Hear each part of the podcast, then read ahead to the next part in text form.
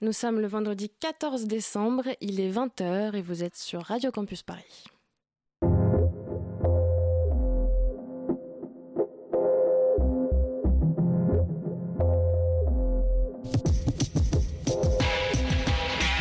Paris-Alexandrie, le rendez-vous culturel proposé par le web magazine On Orient, vous emmène à la rencontre des cultures du Maghreb et du Moyen-Orient. De Paris à Alexandrie, il n'y a qu'un pas, et c'est un mardi par mois en direct sur les ondes de Radio Campus Paris.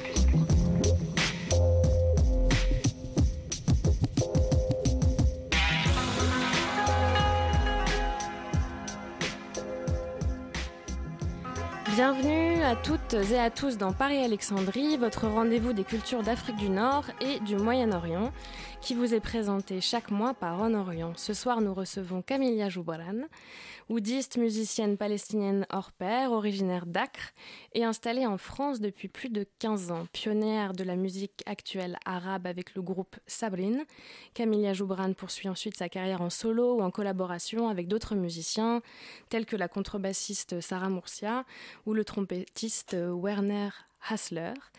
Plus récemment, et cet automne, Camilla Joubran présente Sodassi, un projet musical regroupant six musiciens du Proche-Orient et dont l'artiste assure la direction artistique.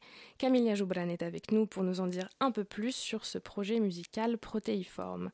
Et en seconde partie d'émission, rendez-vous avec nos chroniqueuses. Nous irons notamment du côté des contes et légendes du Maroc, du côté des planches du théâtre de la colline et du côté de Tanger avec le lieu Tabadoul. Nous sommes ravis d'être en votre compagnie et on se retrouve tout de suite. Paris-Alexandrie, le rendez-vous culturel du Maghreb et du Moyen-Orient.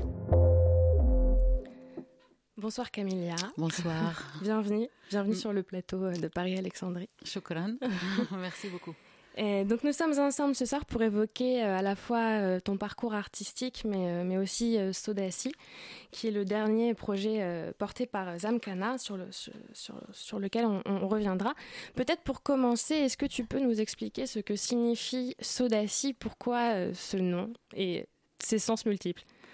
Bah, Sodassi, ça veut dire six personnes ou bien ça veut dire c'est la forme de hexagone et Sodassi c'est le nom d'un projet qui invite six artistes et féminins masculins qui viennent de Proche-Orient venir à Paris et, et créer un œuvre musicale ensemble. Ok. Et tu as donc, euh, tu disais que tu as rassemblé euh, six musiciens du Proche-Orient. Comment est-ce que tu as sélectionné ces artistes? Comment tu les as rencontrés? Comment tu es allé à, leur rencontre? Et euh, en fait, entre 2014 et 2016, euh, j'ai fait à mon initiative personnelle euh, des ateliers de musique euh, dans euh, les villes euh, de ce, groupe, voilà, ces artistes, notamment Le Caire, et Beyrouth, et et Ramallah. Euh, au sein de ces ateliers, j'ai rencontré donc euh, Yumna Saba qui a participé à, l'atelier à Beyrouth. À Haïfa, j'ai rencontré Rasha Nahas et Aïd Fadl. Et à Ramallah, j'ai rencontré Maya Khaldi. Et au Caire, Dina El-Wididi. Et Sama Abdelhadi, je l'ai rencontrée en dehors de ces ateliers. Elle n'a pas participé, mais depuis euh, son, arrivée euh, récente à Paris, je l'ai croisée plusieurs fois. Et j'ai senti que et, parmi ces, enfin, chez ces artistes-là sélectionnés, ils avaient chacune et chacun euh, un envie de, une envie de d'aller un petit peu plus loin de ce qu'ils savent faire dans leur art. Et, et c'est ça qui m'intéresse. C'est ça qui, qui m'a donné cette idée de, et, de donner une, là, une chance, une, une parenthèse de temps à ces six sélectionnés de, de, d'aller là où ils ne sont pas allés encore. Et du coup, est-ce que pour toi, ce qui, d'une certaine manière, les rassemble, c'est euh, leur, euh, leur envie de, de, se dépasser, ou en tout cas d'aller au-delà de ce qu'ils font euh, artistiquement? En fait, plus ou moins c'est ça. Il faut, faut, pas oublier que chacun de ces artistes, il a son projet déjà. Euh, ils, voyagent tous, ils écrivent la musique, ils, ils font la, les, les, spectacles. Et donc, ils ne sont pas débutants, ils sont quand même un petit peu connus avec des degrés différents. Et euh, sachant qu'ils ont euh, le tranche d'âge entre 20 et 33 ans, donc euh, c'est quand même des, ce qu'on dit la, la, génération des jeunes.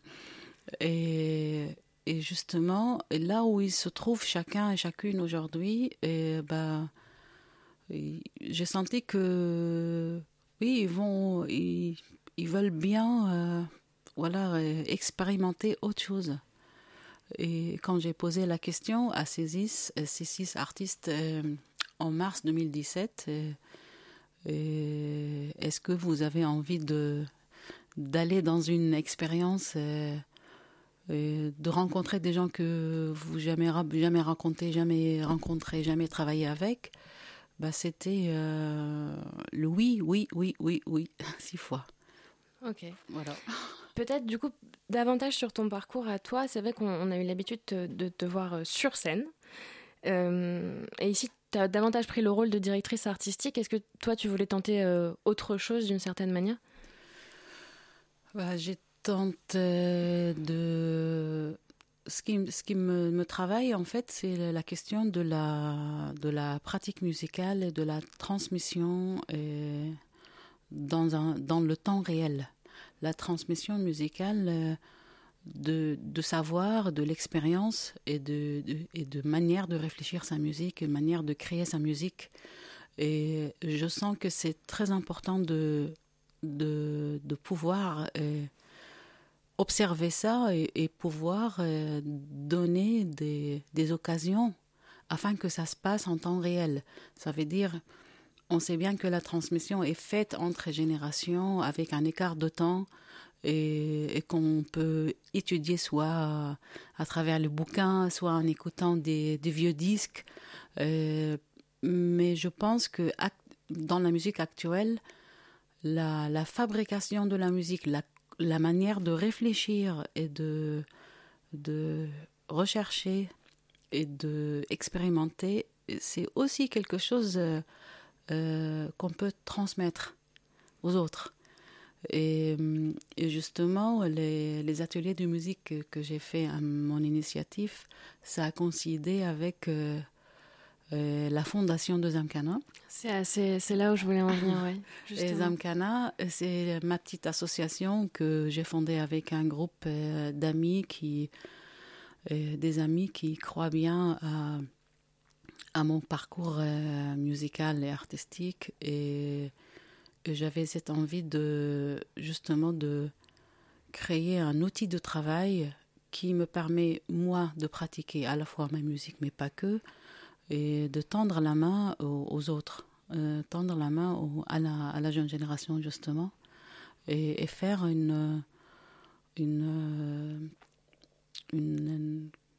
un accompagnement artistique. Ça, c'est le but principal de Zamkana, l'accompagnement artistique euh, de la jeune génération et pour les artistes talentueux qui, qui, cherchent euh, une manière de, de, s'exprimer librement et, et, pas que des, des artistes arabes. C'est vrai que moi, je, deviens, je viens de cette culture arabe, donc euh, c'est quelque chose que moi, je connais bien mais pas que. Ça peut être euh, n'importe quel autre artiste qui vient d'une autre culture euh, que, que, je rencontre, euh, je rencontre à, Paris ou bien d'ailleurs. C'est complètement ouvert en fait. Et, et Zamkana, et, au départ, je l'ai pensé comme un espace de.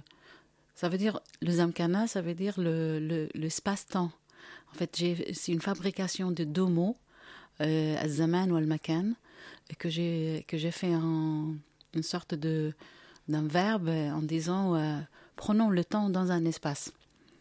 Et, l'idée, c'est de, de, de faire. Euh, j'ai rêvé d'avoir un, lieu de résidence dans lequel j'invite des artistes. Et vite, on a compris que en fait, c'est un très beau rêve, mais qu'on n'allait pas les moyens de, de le faire. Mais l'association est une sorte de d'espace-temps de fait euh, qui n'est pas un lieu de résidence physique, mais qui est un peu un, espace euh, Absolument. de développement pour ces artistes. Tout à fait. Bah, c'est c'est l'association, c'est un lieu de résidence euh, bah, virtuel et que on réalise qu'on peut faire des, des projets avec, euh, en collaboration avec des autres qui ont le lieu physique, qui ont les moyens physiques. Et, et que, et que moi, je, euh, avec Zamkana, on, voilà, on écrit des projets, on imagine euh, et puis on réalise les projets avec des autres qui sur place, notamment à Paris ou en France,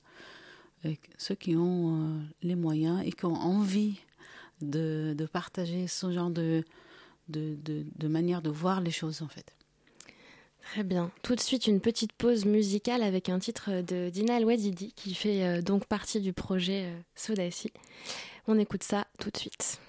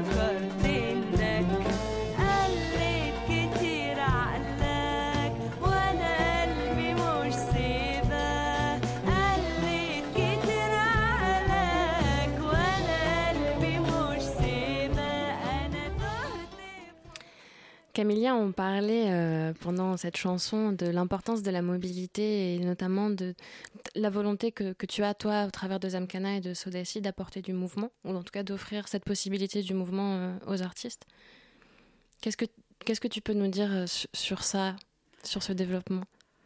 Bah, Je peux parler déjà de, mouvements que moi j'ai eu dans ma vie et, et l'effet que ça c'est venu après sur sur euh, ma manière de travailler.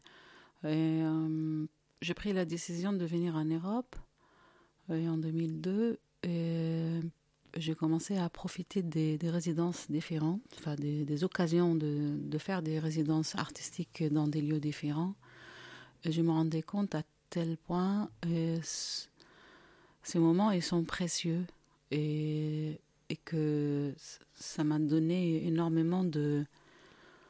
Ça m'a donné la possibilité de me connecter euh, à, moi-même euh, et à approfondir euh, ma recherche musicale tout évidemment j'avais quand même un bagage assez rempli 20 ans de, travail avec Sabrine et certaines années au sein de ma famille en travaillant la musique traditionnelle arabe et ce bagage là avait besoin de quand même respirer je crois que le mouvement euh, que j'ai fait en 2002, ça m'a ça m'a fait euh, digérer beaucoup de choses de, ce que je connais déjà.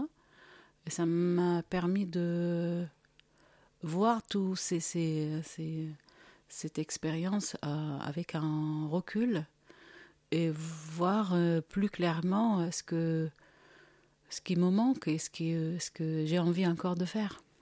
Et je pense avec Sodassi et avec surtout l'idée de Zamkana, c'est faire appel au, rappeler les artistes que c'est important de se déplacer, c'est important de laisser aller des choses, c'est important de se poser des questions et, d'essayer de, sortir de sa bulle quotidienne parce que euh, on devient un peu euh, malvoyant quand euh, on pratique la même chose dans le même endroit sans réfléchir. Et à un certain moment, ça tourne en rond.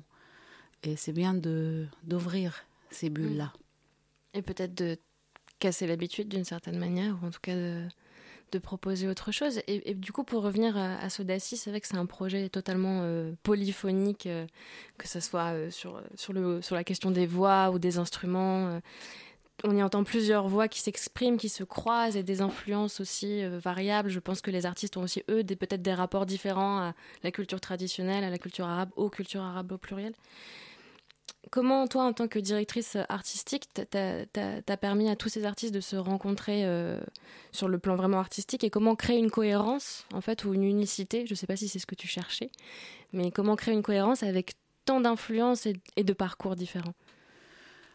En fait, je me rendais compte dès le départ, euh, quand j'ai pensé à ces six artistes euh, en l'occurrence, euh, la différence de, leur parcours. Ça veut dire, chacun vient au travail dans un coin de, la musique autre que l'autre. Et ça m'a fait peur, mais en même temps, j'ai pas hésité une seconde. parce que c'est pas le fait qu'on n'a pas voilà, une la, la, le formule classique, basse, batterie, clavier, ou bien oud, violon, ney, tambour. On n'a pas ça du tout dans, dans ce groupe de, de. Mais justement, alors qu'est-ce qu'on peut faire si ça ressemble à rien? Donc, euh, c'était ça le départ.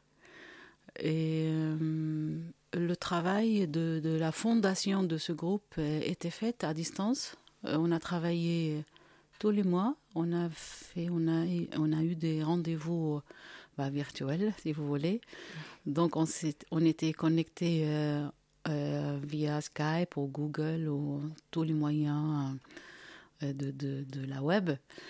Et entre six villes différentes, quand même, c'était pas évident, mais vite, on, on, a eu un rythme de travail tous les mois.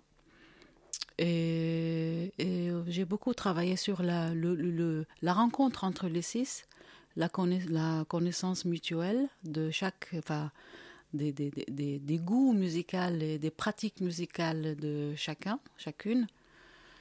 Et j'ai commencé à faire des exercices afin d'essayer de un petit peu euh, euh, permettre à chacun de voir comment l'autre réfléchit sa musique, comment il voit les choses et jusqu'au tout l'été donc de 2017 et à la fin de l'été 2017 on commence à travailler sur le qu'est-ce qu'on va faire ensemble une fois qu'on est ensemble C'est ça, nous étions du coup au concert de Sodaci à la Cité internationale des arts et, Maya Khaldi évoquait ça entre chaque chanson en parlant un peu du processus de composition et en disant euh, il y a eu des Google Docs, il y a eu des conversations sur Skype et il y a eu des jeux aussi. Et, j'étais très surprise en fait parce que c'est pas c'est pas enfin c'est pas vraiment une approche très académique de la composition musicale ou, ou en tout cas de la question de comment on va créer ensemble et enfin voilà dans quelle dans quelle mesure prendre un peu des chemins euh, comme ça euh, qui sont pas traditionnels de composition et de travail ensemble, ça vous a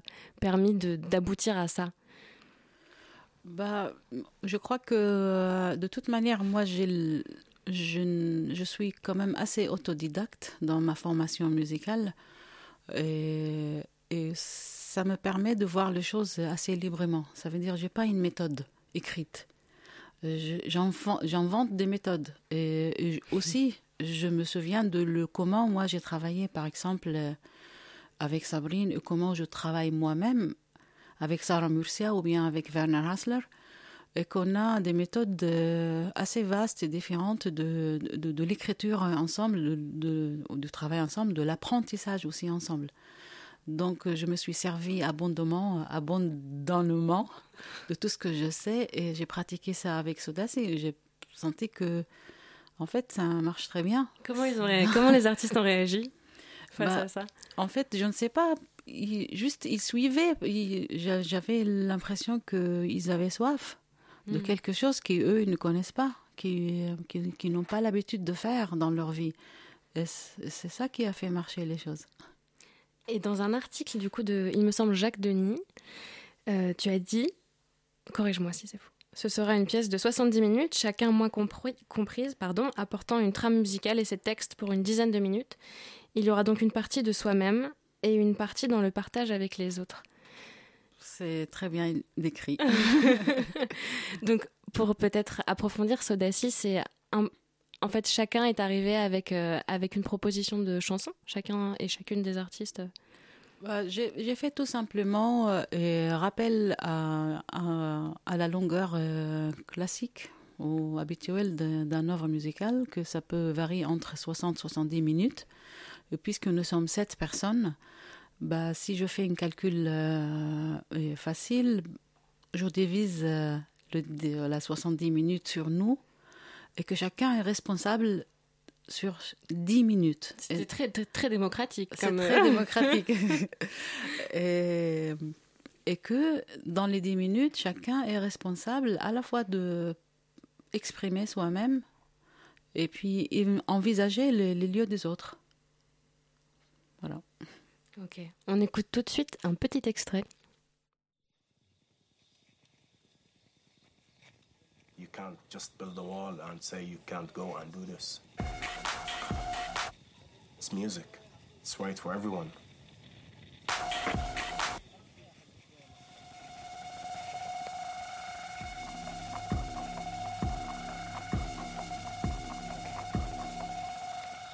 Can you get it? قول له قرود السيرك القط يكسب لو بنلعب لعبة طيش اللي ربطك مش ربطني واخد اعطى من الجيش ما بقولش بين الميز بشخ اكل وبجيب بينا زيت We are the third generation of the catastrophe, and we don't want to victimize ourselves anymore. We are bored, actually, from that. We are fighting every day, and we are trying to keep our culture strong. Israel is trying to divide us with the wall, with checkpoints, with the Israeli state being built on 80% of Palestinian land. And it's really tough, you know, because you're really disconnected from the world. Playing together, not only for the cause of partying, but to make the connection strong with the people in the West Bank. It's rebirthing the Palestinian community again. On vient d'écouter euh, un extrait du début du documentaire donc, qui a été produit par Boiler Room et qui est dédié à la scène alternative palestinienne, et notamment la scène techno, hip-hop et, trap. C'est euh, un film qui a pas mal euh, buzzé euh, sur, sur la toile et sur les réseaux sociaux. Il y a eu une projection aussi récemment. Et, et dans lequel certains artistes de Sodaci enfin, font partie, enfin, certains de ces artistes font partie du documentaire. Et quel, quel, regard toi tu portes sur, sur cette scène underground palestinienne? C'est une question très large, mais. oui, c'est une question large. Et puis, je ne pense pas que je connais tout ce qui se passe actuellement en Palestine. les choses vont très vite, surtout les dernières dix années. Je dois dire que c'est presque on a tous les jours quelque chose qui se passe, ou bien un groupe, ou bien voilà, une nouvelle musique. Ce qui me. Moi, je me rappelle à l'époque de Sabrine, les années 80, 82, on était encore euh, à peine euh, à l'époque de fax machine. Il n'y avait pas des portables, il n'y avait pas encore euh, toutes ces évolutions technologiques et numériques.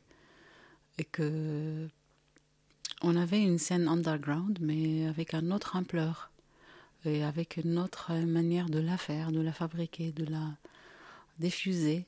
Tu peux nous en dire plus? En tout cas sur les manières de hmm. d'écouter et de faire la musique de la bah, tout simplement, il n'y avait pas l'internet. Il y avait imaginez euh, votre vie aujourd'hui sans euh, sans euh, web. comment elle, elle ressemble à quoi cette vie? Bah, moi, je Elle connais. reconstruire, je pense. Mais... moi, je connais. Moi, je viens de ça. Et donc, alors, quand on disait underground, c'est un vrai underground parce que on ne sait pas parce que c'est c'est à toi à faire porter ta voix. Il y avait des lieux, notamment dont tu te souviens ou des... Un petit peu, il y avait un, un, peu de lieux. Donc on a essayé avec Sabrine de jouer là où c'était possible, surtout... bon, on n'a pas de venues et des, salles de concert, donc on a joué soit dans des, des, des chambres, des salles dans des, des écoles, aux, aux, universités, et soit dans bah, à Jérusalem, il y a le théâtre El Hakawati qui est toujours là. Donc c'est une seule salle euh, dans toute une ville. Et à Ramallah, il n'y avait pas encore euh, les salles qu'on connaît aujourd'hui. C'était juste, on a joué dans des, écoles différentes. D'accord. Ni, les lieux de bars ou de. Enfin voilà, aujourd'hui il y a beaucoup de musique dans les bars aujourd'hui à Ramallah. Non, on n'a pas joué dans les bars. On a, on a joué chez soi, enfin, dans, dans les maisons des, des uns des autres. Mais comme lieu de, de de, de, spectacles, euh, ça en manquait énormément. Et, euh, et, on était encore à l'époque des cassettes, voire le CD après, les années 90, tardivement. Et donc, euh, c'est complètement une autre époque. Et, et, surtout aussi avec une complexité politique qui d'ailleurs existe. Alors là, par contre, ça a aggravé depuis. Et au niveau de la possibilité de de se circuler euh, rapidement, j'allais dire, parce que librement, c'était jamais la, la, question, alors, mais rapidement, c'est encore euh, pire. Eh bien, et le contraste, on le voit aujourd'hui, c'est que malgré tout ça, bah, ça pousse comme des champignons. Ça veut dire, même à Gaza, on a des gens qui font de la musique euh, chez eux, dans leur chambre, dans leur boiler room, mais vrai, de, dans les toilettes, ou dans, etc. bah, ça n'arrête pas. Et c'est ça qui est génial. Ouais, et c'est drôle parce que quand tu, quand tu évoques ça, on retrouve un peu ta réflexion sur l'espace-temps et sur le fait qu'en fait, non seulement c'est devenu extrêmement compliqué, voire impossible de se déplacer physiquement, mais qu'en plus ça prend du temps en fait. Et ça change le rapport à l'espace, le rapport au temps. Mais euh, il y a aussi ce que l'artiste dit dans, dans, son interview qui dit qu'en fait la musique et le fait de faire la fête nous a permis de nous reconnecter d'une certaine manière.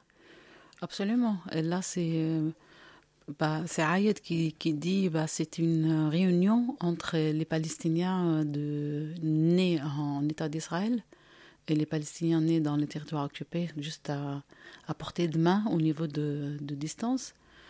Bah, moi, je me souviens quand je me suis déplacée à Jérusalem en 1981, et bah, je viens de, de, de nord d'Israël et je m'installe à Jérusalem et là je constate que en fait il y a deux villes, il y a une ville euh, donc israélienne, il y a une ville palestinienne. Et que et à côté de cette ville palestinienne il y a tout un autre euh, pays, ok sans sans euh, frontières mais c'est pas grave mais il y a complètement un, une société palestinienne qui habite là que on était coupé d'eux depuis 36 euh, ans, voire un petit peu plus. Et là, c'était pour moi cette réunion dont Aïd aujourd'hui euh, parle encore. Donc cet écho, ça fait oups, ça fait, oh, on a, on a, ça n'a pas bougé encore. On est toujours mm. dans cette situation, même pire. Parce que, par exemple, pour aller à Gaza, c'est, c'est juste simplement impossible. Ok, merci Camilla. Est-ce que sur euh, Sodassi, quelles sont, quelles sont les, prochaines, les prochaines étapes? Bah, Sodassi était très bien accueilli, je dois dire. et, c'est le moment de remercier euh, tous ceux qui étaient derrière euh, la, rendre ce, projet faisable. Et on a eu de, le soutien de beaucoup de monde, des organisations officielles et, et des sociétés civiles, la DRAC.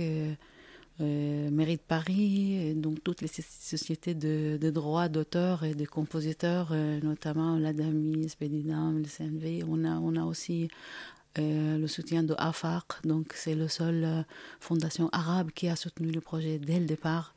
On a d'autres mécènes comme euh, Écart Pomaré, qui ont vachement voilà, m'encouragé personnellement, mais nous, en tant que Zamkana, euh, association euh, jeune en train de voilà euh, ouvrir un, nouveau chemin dans la pensée, dans la manière de voir les choses. je suis ravie d'avoir eu la, le partenariat avec la Dynamo de banlieue bleue, avec FGO Barbara, qui m'ont tout de suite épaulé sans, sans condition. Euh, afin de réaliser ce projet. Et, hum, je sens que comme le projet a plu à beaucoup de monde, j'ai l'impression qu'il y aura un retour. Et maintenant, c'est une question de temps. Et déjà, peut-être le printemps prochain, on verra bien. C'est trop, trop tôt, mais voilà. Ok, ben on est de tout cœur avec, euh, avec vous. Merci en tout cas, Camilla, d'avoir accepté notre invitation. C'est normal, merci Et beaucoup. puis, euh, à bientôt.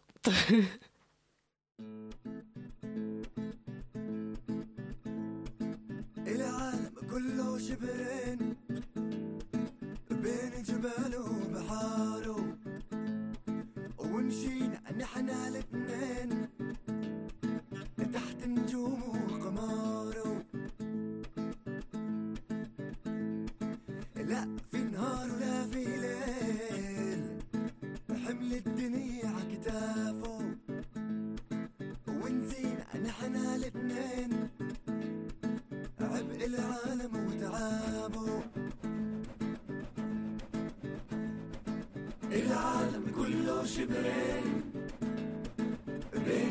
بين جباله وبحاره ومشينا نحنا الاتنين تحت نجومه وغماره لا في نهار ولا في ليل حمل الدنيا عكتافه ونسينا نحنا الاتنين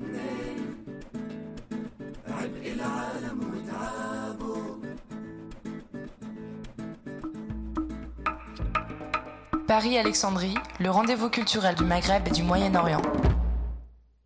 Retour sur le plateau de Paris-Alexandrie pour la deuxième partie de l'émission. Vous êtes toujours sur Radio Campus Paris. Après cette rencontre avec euh, Camilla Joubran, nous passons à nos chroniques du mois. Et pour cela, je reçois ce soir Eva et Lou. Bienvenue. Salut Sarah. Comment ça va Ça va très bien. Ça va super bien. Alors ce soir, je tiens à vous dire que nous sommes postés à la frontière maroco-algérienne, lieu de bonheur et de plénitude pour un focus 100% Maghreb. Et Eva, d'ailleurs, Eva, chaque mois tu nous ravis de tes mots, de tes récits d'expériences littéraires. Et qu'est-ce que tu nous as concocté ce soir eh bien, comme d'habitude, je concocte, je concocte. Euh, oui, bonjour les filles, bonjour Sarah, bonjour Lou et bien sûr, bonjour à vous, chers auditeurs et auditrices de Radio Campus Paris. En ce joli mois de décembre où nous commençons déjà à humer, la neige, les épices, le vin chaud et les cadeaux, je voulais vous proposer un peu de poésie. Nous échapper ensemble de la réalité commerciale et marchande de nos belles fêtes pour revenir vers la magie de Noël. Et puis parce qu'en plus c'est aussi Hanouka, figurez-vous, alors je me sens envahie de lumière, de beauté. Et lors de mes pérégrinations mentales, je me suis souvenue d'une acquisition estivale, les contes et légendes du Maghreb. Parfait, me suis-je dit. Euh, alors, je dois vous dire d'emblée que j'avais dégoté l'ouvrage dans une librairie de quartier spécialisée, spécialisée dans les livres d'occasion. Le détail a son importance, enfin j'espère, vous comprendrez pourquoi. Alors voilà, je partais enthousiaste lorsque j'ai donc ouvert ce fameux livre. Alors voilà, je partais enthousiaste lorsque j'ai donc ouvert ce fameux livre. Et patatras, mes rêves de jolis contes étoilés ont pris sérieusement du plomb dans l'aile. Pourquoi Oh, simplement parce que ce joli livre des éditions Ferdinand Nathan, datant de 1968, donc, fleure bon les colonies.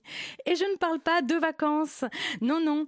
Je ne jette pas la pierre à l'auteur, que je ne connais pas et dont je ne peux juger le travail et l'objectif. Cependant, il n'y a absolument aucun contexte et aucune explication de comment ont été retrouvées et sélectionnées les histoires. Pire, les éléments de langage du début du livre je vais vous épargner, hein, franchement, euh, ne sont pas loin de nos amis les indigènes barbares. Sachez que si cela vous intéresse et si vous souhaitez vous frotter à cette problématique, les éditions du Sirocco euh, ont un équivalent nommé Contes et légendes populaires du Maroc. L'ouvrage a été écrit par une docteure française au Maroc entre 1910 et 1935, donc du temps du protectorat. Elle raconte avoir recueilli les contes à Marrakech, je cite, directement sur la place Jamafna, auprès de conteurs publics ou dans mon cabinet. Elle explique ensuite la démarche linguistique, manifestement bilingue. Elle transcrivait les contes en français au moment où ils lui étaient contés, puis redisait ensuite en arabe à ses conteurs pour être sûre de n'avoir fait aucune omission. Voilà donc euh, cette longue intro et ce petit contexte nécessaire parce que en effet, j'ai tout de même, je n'ai tout de même pas renoncé à vous lire euh, ce petit conte. Regardons l'histoire, notre histoire coloniale en face.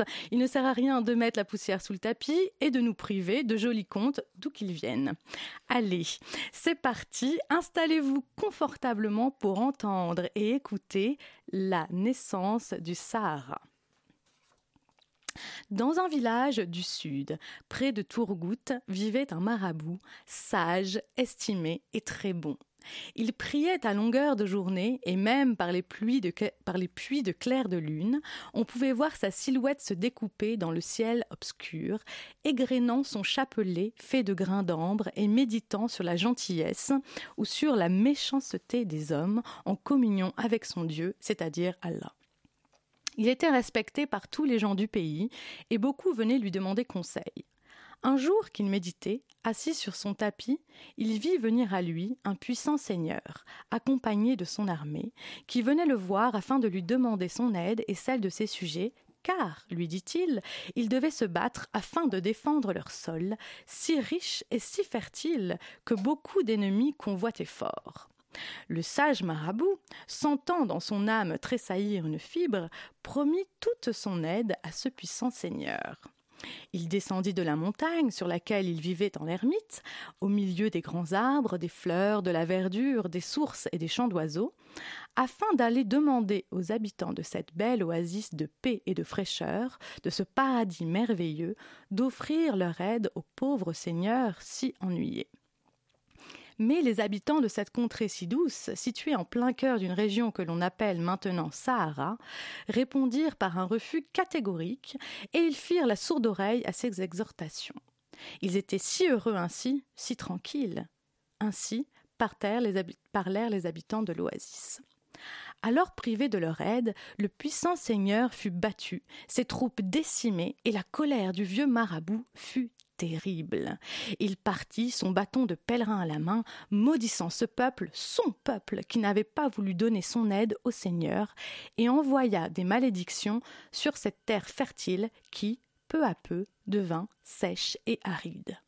Les rivières se tarirent dans leurs lits, les arbres périrent d'une étrange maladie, les beaux jardins emplis de fleurs et la verdure qui faisait de cette contrée une des plus riches du sud dépérirent et ne furent plus bientôt que des tas d'herbes sèches que le vent qui s'éleva tout à coup et que l'on appelle Simoun emporta bien loin. Plus d'eau, plus d'arbres, plus de verdure, donc plus de fraîcheur.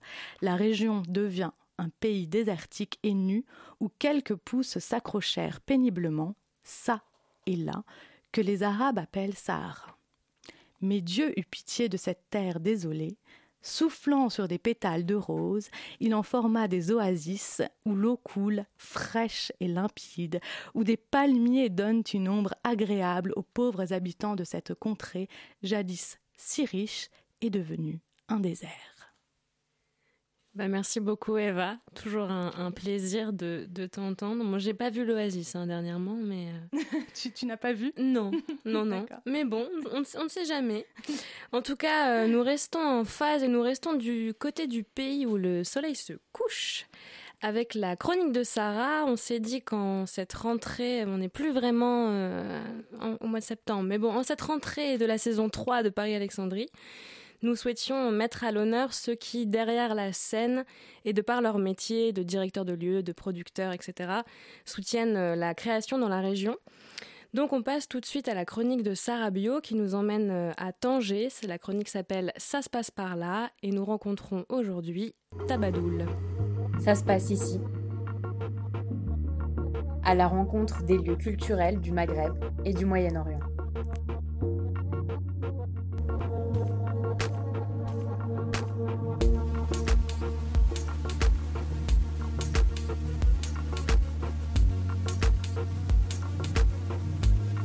Ce mois-ci, nous repartons au Maroc, dans la ville de Tanger. Près du port, en face de la marina et dans l'ancien quartier juif et espagnol, se situe Tabadoul, salle culturelle indépendante. Rencontre avec la directrice du lieu, Sylvia Coarelli. Allô, Bonjour Sylvia, ça va? Bonjour Sarah, ça va et toi? Ça va très bien. Merci déjà de m'accorder euh, ce petit temps. oh non, avec plaisir. Quelle est la particularité de ce lieu par rapport à d'autres lieux culturels qu'il va y avoir euh, à Tanger euh, et même au Maroc en soi? Eh bien, disons que pour Tanger, c'est la seule salle indépendante. Mhm. Euh, parce que sinon, on a les, les, salles des instituts italiens, espagnols, français euh, et ou des salles institutionnelles, donc ils sont beaucoup moins flexibles à une programmation ouverte et rapide. Quoi. C'est, c'est que des salles institutionnelles, donc c'est la seule salle indépendante déjà. Et euh, la particularité, bon, architecturale, c'est une une friche industrielle euh, du début du XXe et qui a une acoustique extraordinaire d'ailleurs euh, pour euh, pour la musique. Et euh, c'est un centre donc euh, qui est tenu par une association qui s'appelle par le même nom Tabadoul et qui accompagne les jeunes talents à la professionnalisation et, et donc euh, dans, dans, dans, leur démarche artistique, dans la création d'un spectacle et donc il met à disposition les locaux aussi pour des répétitions, pour des résidences, pour des rencontres et beaucoup aussi pour des open mic. Mmh. Et voilà, donc c'est ouvert aux jeunes. Il y, a, il y a beaucoup de jeunes qui fréquentent Tabadoul maintenant. Depuis cinq ans qu'on est ouvert et le public est multiculturel, donc il permet aussi en fait de faire venir des groupes d'Europe. Donc quelque part, il permet aux, aux, jeunes talents, aux groupes en tout cas présents au Maroc, de, de rencontrer des groupes venant d'ailleurs euh, en sachant les difficultés euh, qu'ont les, les, jeunes Marocains à voyager, à obtenir des visas, surtout les artistes.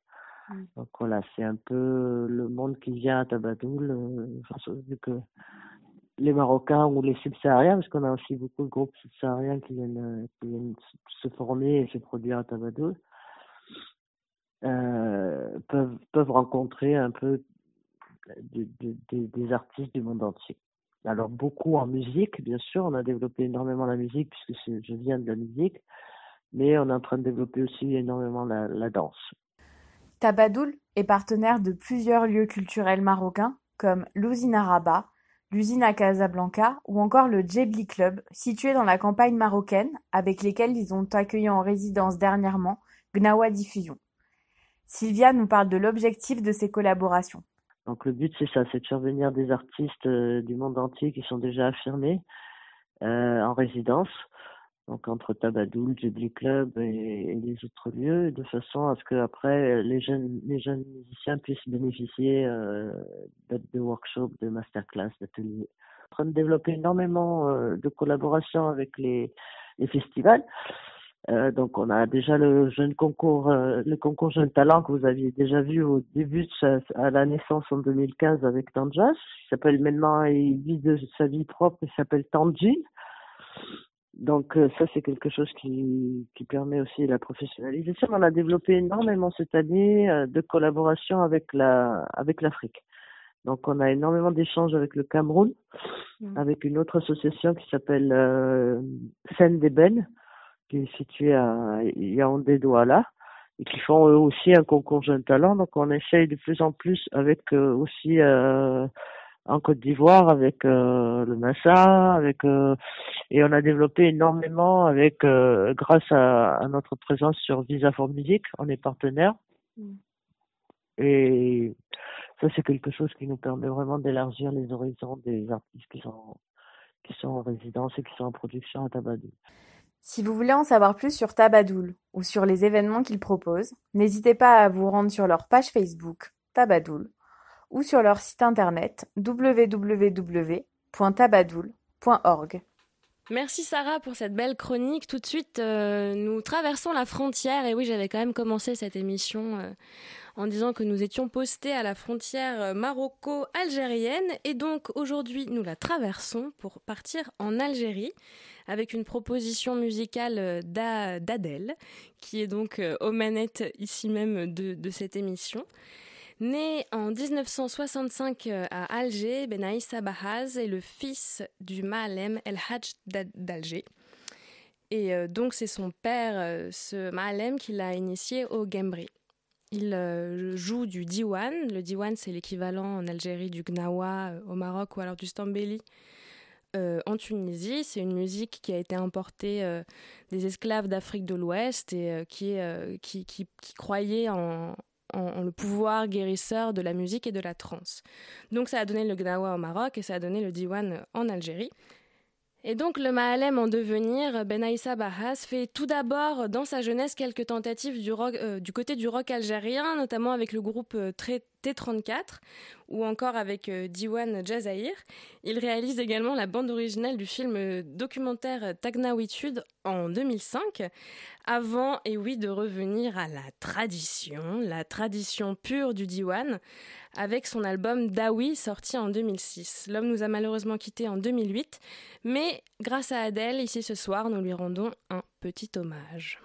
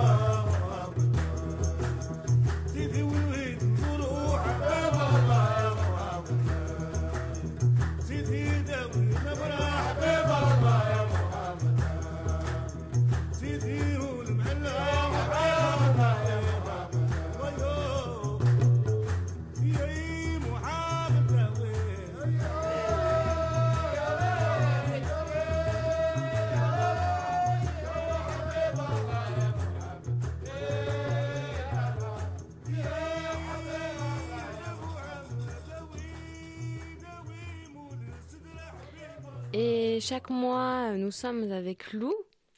Bonsoir Sarah. Bonsoir Lou. Lou donc, qui nous parle de ces femmes qui agissent dans le monde des arts et de la culture au travers de la chronique Effrontée. Et nous restons aujourd'hui, il me semble, en Algérie. Oui, exactement. En cet hiver naissant, j'ai eu envie de vous parler d'une œuvre qui, qui réchauffe les cœurs, en tout cas qui a réchauffé le mien. Très, poétiquement intitulée Au milieu de l'hiver, j'ai découvert en moi un invincible été. Cette pièce de la metteur en scène et comédienne franco-algérienne Anaïs Allais a été présentée au Théâtre de la Colline du 9 novembre au 9 décembre dernier. Comme souvent à la Colline, il est question de mémoire et d'origine, thème cher à notre directeur de théâtre, le Libanais Wajdi Mouawad, sensible à la construction troublée des identités plurielles. Tirant son nom de Retour à Tipaza, un extrait de l'œuvre d'Albert Camus, L'été, cette création poursuit la quête identitaire de la jeune dramaturge, débutée avec Lubna Kado, qui retraçait l'histoire vraie de sa cousine, exposeuse de bombes au FLN. Oui, oui, pas farouche la cousine. Avec Au milieu de l'hiver, j'ai découvert en moi un invincible été.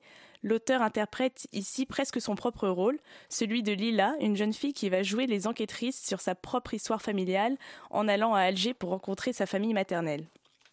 Un voyage initiatique qui lui permettra aussi de se réconcilier avec un pincé inconnu qui pourtant l'habite depuis toujours, ce que nous a d'ailleurs expliqué l'auteur il y a quelques jours.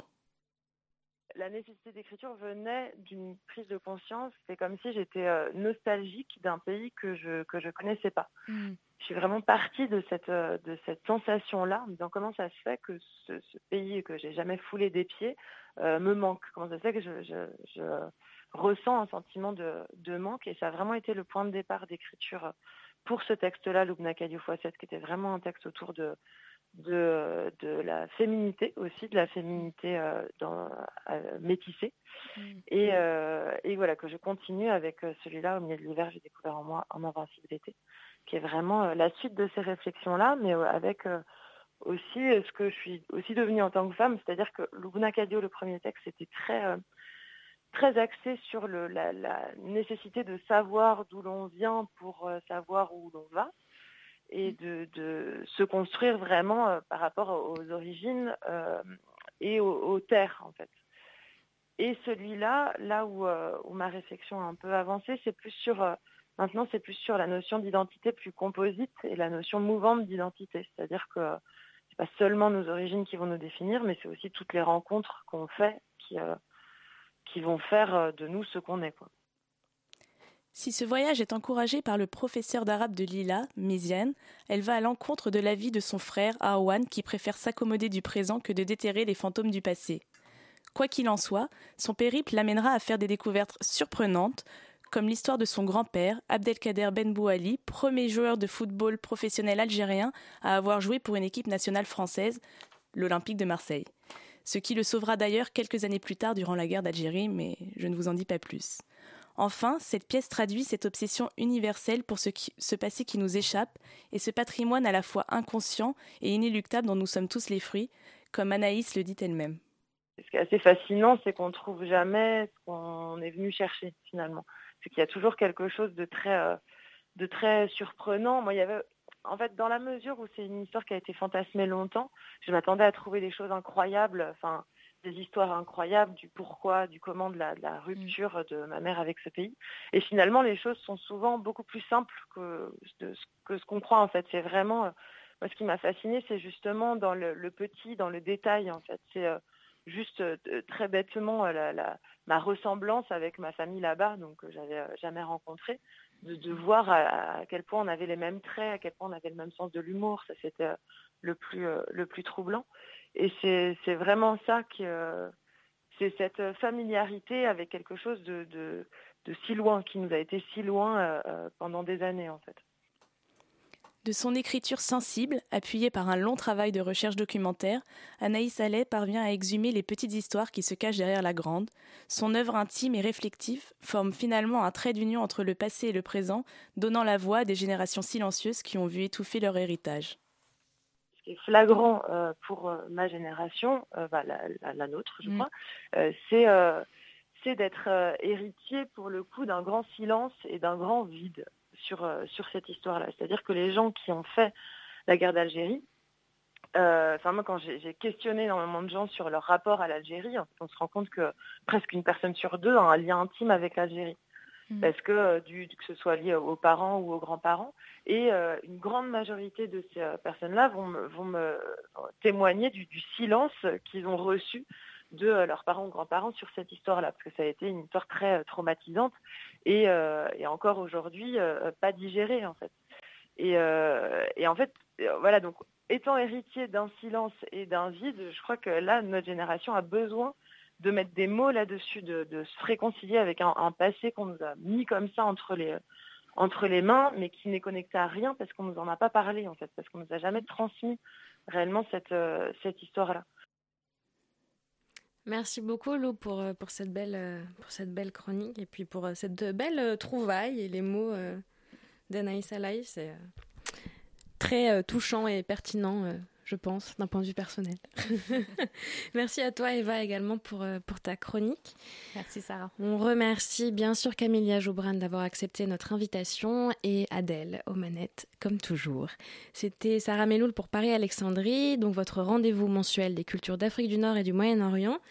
Vous pouvez nous réécouter sur le site de Radio Campus Paris ou encore sur onorient.com où vous trouverez également tous nos articles, nos activités, nos événements. On fait vraiment plein de choses, il faut le savoir.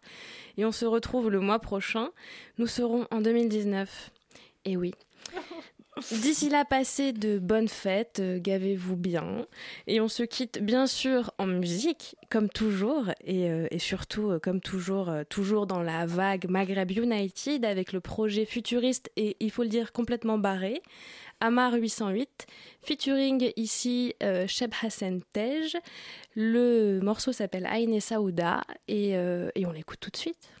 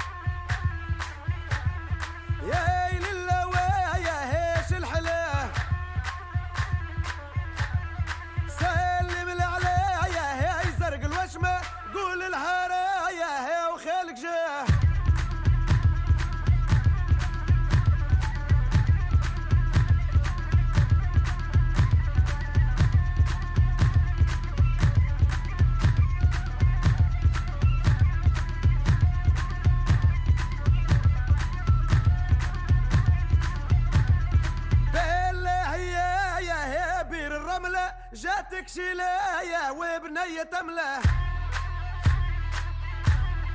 جاتك شلاية هي بنية تملا وشعرها مدار بيتو بالحملة. مجدته طاية طاح في اللطاح